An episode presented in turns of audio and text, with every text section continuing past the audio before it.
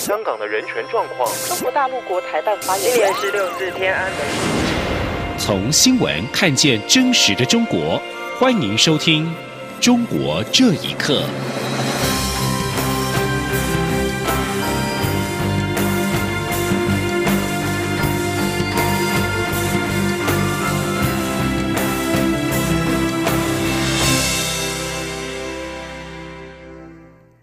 听众朋友们，晚安，欢迎收听《中国这一刻》，我是李思利。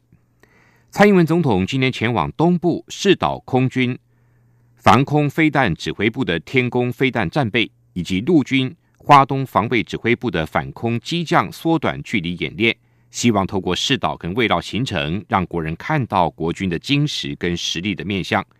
总统在花防部表示，对岸领导人日前重申不放弃武力犯台的企图。但台湾仍会保持韧性跟稳健，坚定的守护中华民国台湾的主权及安全，坚定的维护民主自由的生活方式，也会坚定的往壮大台湾的方向前进。总统说：“以这三个坚定，我们要在变局中求稳、应变以及进步。三个坚定背后有一个关键。”就是全心守护国家安全的每一位国军弟兄姐妹。总统表示，国军就是国家的守护者，二十四小时全年无休保卫国家，所以希望能够透过世导跟味道形成，让国人看到国军的精实跟实力。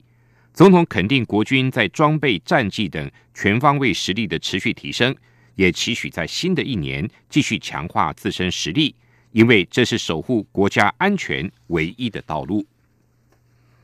中国大陆资讯设备厂商华为因为治安问题遭多国禁用相关的设备，工研院因为治安考量，今天中午起不支援华为手机跟电脑使用内部网络。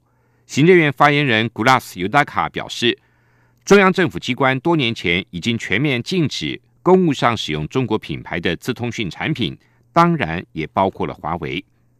继工研院之后，资策会今天也宣布将阻绝华为设备使用无线内部网络。国研院院长王永和受访时表示，国研院是重要的科研单位，工作人员都有一定的默契，不会使用中国制产品，但是否要明文规定，则会进一步的讨论。记者杨文军的报道。中国通讯商华为的五 G 设备因为治安问题遭多国封杀。工研院十五号起，使用华为手机、电脑将无法连上工研院的无线内部网络。国研院院长王永和十五号受访时则说，国研院是重要科研单位，尤其太空中心等较为敏感的区域是连手机都无法吸入，所以工作人员都有一定的默契，不会使用中国制产品。但是否要明文规定，则会进一步检。讨，王永和也强调，内部防火墙的强化更为重要。他说：“大陆的手机基本上很便宜啊，这个东西我们只能强化我们内部的防火墙而已。啊，你手机之联络，你要过来到我们的东西，我们防火墙挡住就好了。”资策会受访时也表示，已确认核心主机与骨干网络都未使用华为产品。为维护资讯安全，资策会后续也将阻绝华为设备使用无线内部网络。未来也会遵照政府指示进行相关设备采购。由于十六号资策会将举行新任执行长布达典礼，将公布新任执行长人选，预料也会说明后续限制华为的相关作为。中央广播电台记者杨文君台北采访报道。孔子学院只属于中国教育部的汉语国际推广机构，近年来在国际的名声并不是太好。去年，美国至少又有十多所孔子学院被关闭或计划关闭。关闭的理由虽然是不尽相同，但是政治学者认为跟近年来美中关系的恶化有关。请听以下报道。中国在全球广设孔子学院，截至去年底，在一百五十四个国家和地区设立数量达到了五百四十八所。按照中国政府的宣传，孔子学院是普及汉语教育、增进中外文化交流和友好关系的重要纽带。但近年来，不少西方国家纷纷表露出对于孔子学院的担忧。全美学者协会研究专案主任雷切尔·彼得曾经对于美国大学中的孔子学院展开调查，发现孔子学院和大学签订合约时，要求校方不能够损害孔子学院的名声，否则将终止一切的合作。根据美国高等教育内参网站的报道，过去一年至少有十所的美国高校宣布关闭或是计划关闭孔子学院，而他们做出这个决定的官方理由不尽相同。舆论认为，政治原因也催化了美国大学对于孔子学院的重新审视。旅美政治学者、人权组织公民力量创办人杨建立指出，孔子学院在美国走势下滑和近年来。美中关系恶化有关，他说：“是美国各界在对中国对美国的影响做全面的梳理。当然，这个孔子学院也会成为一个非常重要的谈论的话题。孔子学院的问题越来越多的暴露出来，我觉得会延续下去。”全球首部调查孔子学院在西方国家引发争议的纪录片《假孔子之名》，导演邱明接受自由亚洲电台访问时表示，不否认孔子学院确实对于传播语言文化、促进民间交流产生了积极作用，但是孔子学院的存在就像是一只特洛伊木马，它的表象是为了掩盖背后的玄机。他说。他积极的一面背后，真正的目的呢，并不是在于去做这样的事情。其实用简单的话说，就是一个公关，希望借助这种柔和的语言文化教学的这么一种表面的形式，来让外国人对于中国形成一个正面的印象。根据秋明的不完全统计，截至去年底，全球至少有二十五所的大学和学区委员会终止了他们与孔子学院的合作关系，导致了二十二所的孔子学院关闭。央广新闻整理报道：近年来，广东陆续的增设新核能电厂，其中距离香港不到一百公里的惠州核电厂近期通过了环评报告，即将进入下阶段的设计工作。但核电厂从选址到设施安全的问题都备受外界质疑。请听以下报道。根据自由亚洲电台报道，中国当局计划在广东惠东县太平岭新建全省第六座的核电厂。根据了解，中国生态环境部在上个月批准了核电厂选址阶段的环评报告。若另外一份建造阶段的环评报告也过关，核电厂就可以正式的动工。而惠州居民张小姐在获知有关计划进展时，感到相当的惊讶，觉得政府考虑的不够周全。她说：“如果说靠靠海的话，对养殖业肯定影响蛮大的。一般的老百姓都知道，这个核辐射肯定。”都有一些污染，都有一些影响。核电厂的话，如果如果真的是要造福百姓的话，我觉得应该是选址选在比较荒凉的地方，就是没有人烟的地方。确实是政府在做这些事情的时候，都考虑考虑的没有那么那么好。而香港公共专业联盟政策发言人李广德也对惠州核电厂的选址提出了质疑。他说：“附近都是一些养鱼区。”五公里以外还有度假村，新建核电厂牺牲了附近的养殖业，也会影响旅游业。核电厂的位置面对南中国海，完全没有屏障，一旦发生强烈台风或海啸，风险很大。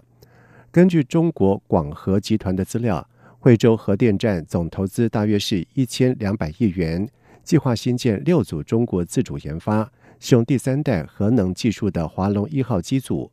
李广德表示。华龙一号在过去发生不少问题，后续情况难以预料。他说：“那这华龙一号呢，实际上是一个完全新的啊设计来的啊。那么这个第三代这个这个压水式的那个核电站设计呢，过去呢一直是从来没有在任何的地方应用过的。华龙一号呢，过去呢还产生了不少的问题，就是因为中广核跟另外一家就是中国国家核电公司本身是有一定的竞争。”啊，因为国家的需要才把这个设计融合在一起，但最后这个设计融合的怎么样，大家还不清楚。除了惠州核电厂即将投产的广东台山核电厂安全问题也备受关注。这座核电厂采用的反应炉压力容器由法国电力公司子公司生产，同类容器在四年前被发现碳含量超标，有导致核泄漏的风险。后来，芬兰以及法国新建中的核电厂都已经先后停工。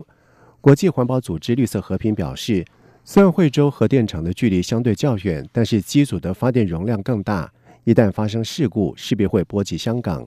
央广新闻整理报道。六四天网的创办人黄奇被控泄露国家机密罪案，十四号在绵阳中级法院秘密开庭，法院内外被远警严密的封锁，而计划前往法院声援黄奇的十多人被公安拦截或软禁在家。当天庭审只进行了半天，法官就宣布休庭。请听一下报道。根据自由亚洲电台报道，黄奇被指控为境外非法提供国家秘密罪和泄露国家机密罪。十四号上午在四川绵阳市中级法院开庭，当局指该案涉及国家秘密，不公开审理。黄奇的代理律师刘正清表示，未接到开庭通知，也不能参加开庭。他已经被迫写下保证书，不再参与黄奇案，否则会被拘留。刘正清不久前遭到当局吊销了律师执照，并受到威胁，不准代理黄奇案，因此无法出庭为当事人辩护。而黄奇的另外一位辩护律师李静玲则拒绝对外透露庭审的资讯。当天庭审只进行了半天，法官就宣布休庭。二零一六年四月，黄奇将一份中共绵阳市游仙区政法委员会关于陈天茂信访报告的档案图片发到了六四天网。被当局指为国家秘密文件。六个月之后，黄奇在成都的住所被逮捕，并被指控为境外非法提供国家秘密罪。黄奇当时受访时表示，如果被捕，应该和公开当局定下了打击天网黄奇方案内容有关。还说，如果他在狱中死亡，一定不是自杀。四川一位访民十四号受访表示，当天包括了访民谢俊彪。周文明、吴先杰、袁英、武素云等十多人被公安控制或是半途拦截，无法前往绵阳市法院声援黄旗。他说：“开庭是在绵阳市中级法院，我们这边过去大概有十五六个人吧，全都拦下了。当地的派出所接回来了。我刚刚叫了一个朋友过去看，他说外面全是特警，封了，不准进去。朋友过去看，他说。”那边住户每家每户的窗子都关了，然后衣服都不能晾。另外一位访民表示，他十一号就被软禁在家，没有去成，自己被看守起来了。黄奇在二零一六年十一月被当局羁押，至今已经两年。在此期间，更传出他被当局虐待及强迫认罪，而他的健康状况每况愈下，急需妥善治疗。黄奇的母亲蒲文清去年底前往北京，呼吁当局释放患病的黄奇，却被北京西站国保和解访人员强行带走，与外界失联。国际人权组织也曾经多次敦促中国政府释放黄奇。央广新闻整理报道：曾经参与七零九事件辩护的中国维权律师于文生，去年十一月获颁二零一八年法德人权跟法治奖。但是于文生至今仍然遭到北京当局羁押，无法出席颁奖典礼。因此，由于文生的妻子许燕十四号在德国驻北京大使馆举行的颁奖典礼中，带领这份人权奖的殊荣。许燕今天向外界呼吁，于文生已经丧失一年自由，并且不许跟他的辩护律师会面，而他的案子已经延后三次开庭，而且两次还押警方做进一步的调查。无论多么困难。他都会继续的捍卫余文生的权利。余文生二零一七年开启先河，起诉北京市政府治霾不力。他后来也担任七零九案维权律师王全章的辩护律师，后来遭到北京当局指控涉嫌煽动颠覆国家政权罪。从去年一月十九号起遭到羁押，至今已经将近一年。中国大陆剧作家、诗人白桦今天走了。他一生凭着良心，勇于碰撞体制的政治禁区，也曾在一九八九年为支持天安门学运而上街。他生前曾表示，近几年的言论环境没有进步，反而是退步了。白桦本名陈佑华，生于一九三零年，享受八十九岁。他 IP 被禁的作品《苦练》，开启了反思文革的伤痕文学。白桦一九四七年参军。一九五八年被划为右派，开除军籍跟党籍。一九七八年平反复出。一九八零年又因为创作电影剧本《苦画》《苦练》引起争议。这部电影在中国大陆至今都被禁止。即便如此，白桦很少提到自己遭遇的不幸跟打压。以上新闻由李自力编辑播报，谢谢。